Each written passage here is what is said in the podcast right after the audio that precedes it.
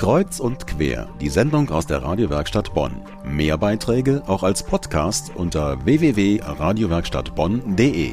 Sie hören Kreuz und quer aus der Medienwerkstatt Bonn. Slowfood Bonn hat Geburtstag gefeiert in Grau-Rheindorf. Denn es existiert seit 15 Jahren das Bonner Convivium. Convivium, so werden die örtlichen Gruppen dieses Vereins von bewussten Genießerinnen und Genießern bezeichnet. Slowfood gibt es in vielen Ländern. Und in Deutschland ist Slowfood gerade 25 Jahre alt geworden. Und was isst du so? Das war die Überschrift bzw. das Einladungsmotto von Slowfood Bonn zum Haus Müllestumpe in Grau-Rheindorf. Mit mir im Studio ist meine Kollegin Erika Altenburg. Sie ist Mitglied bei Slowfood und war beim Fest dabei. Hallo Erika. Ja, hallo. Der Verein Slow Food hat etwas mit Essen zu tun. Das steckt ja im Namen drin, das weiß ich also.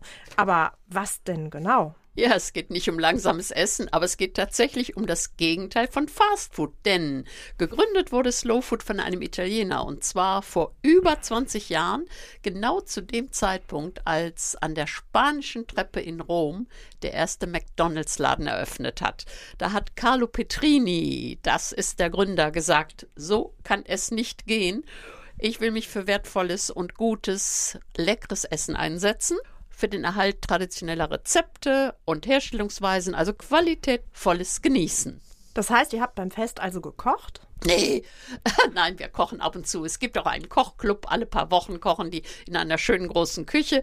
Aber das Kochen steht nicht im Vordergrund, aber indirekt natürlich schon, denn es geht darum, dass man gute Lebensmittel erwirbt, also wirklich guckt, was ist gut, sauber, fair hergestellt, also gute Qualität, sauber, ohne Genfood und so und fair bezahlt bei denen, die es machen.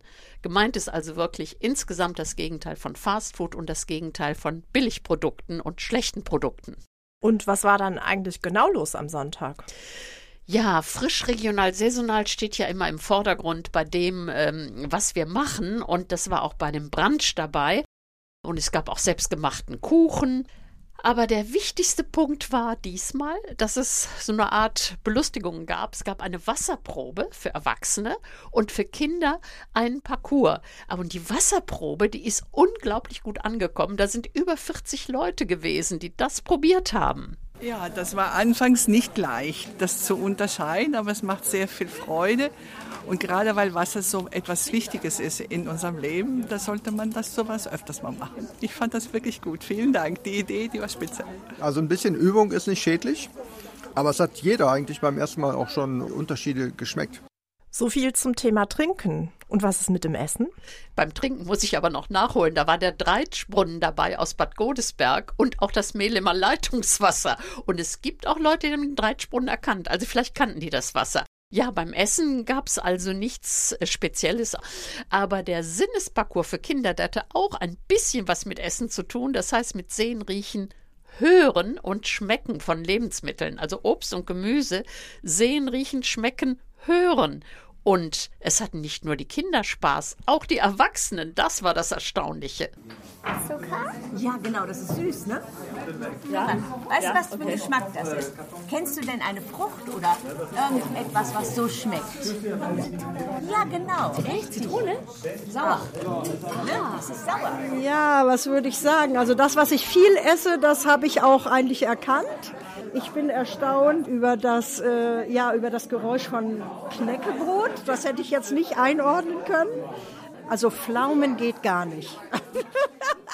Das war Lebkuchengewürz, also so ein oder Spekulatiusgewürz. Also und das riecht ganz besonders fein. Den Sinnesparcours könnte man doch auch woanders noch anbieten, zum Beispiel in Schulen. Da hast du recht. In Schulen wurden auch oft solche Übungen gemacht, auch im Unterricht, im Sachunterricht oder so. Aber wir haben vor, diesen schönen Parcours, an dem ja einige Leute äh, gearbeitet haben, das heißt, es war ein Jahr Arbeitseinsatz, der damit verbunden war, der wird demnächst wohl an Kindergärten ausgeliehen. Also Ziel ist natürlich, den Geschmack auszubilden von Kindern und natürlich auch von Erwachsenen. Vielen Dank, Erika. Und was Slowfood Bonn sonst noch zu bieten hat, wir haben weitere Infos auf unserer Homepage medienwerkstattbonn.de verlinkt. So gibt es zum Beispiel am 24. Oktober einen sicherlich spannenden Vortrag von dem bekannten Physikprofessor und Autor diverser Kochbücher, Thomas Wilges. Thema Gemüse. Knallig, knackig, knusprig.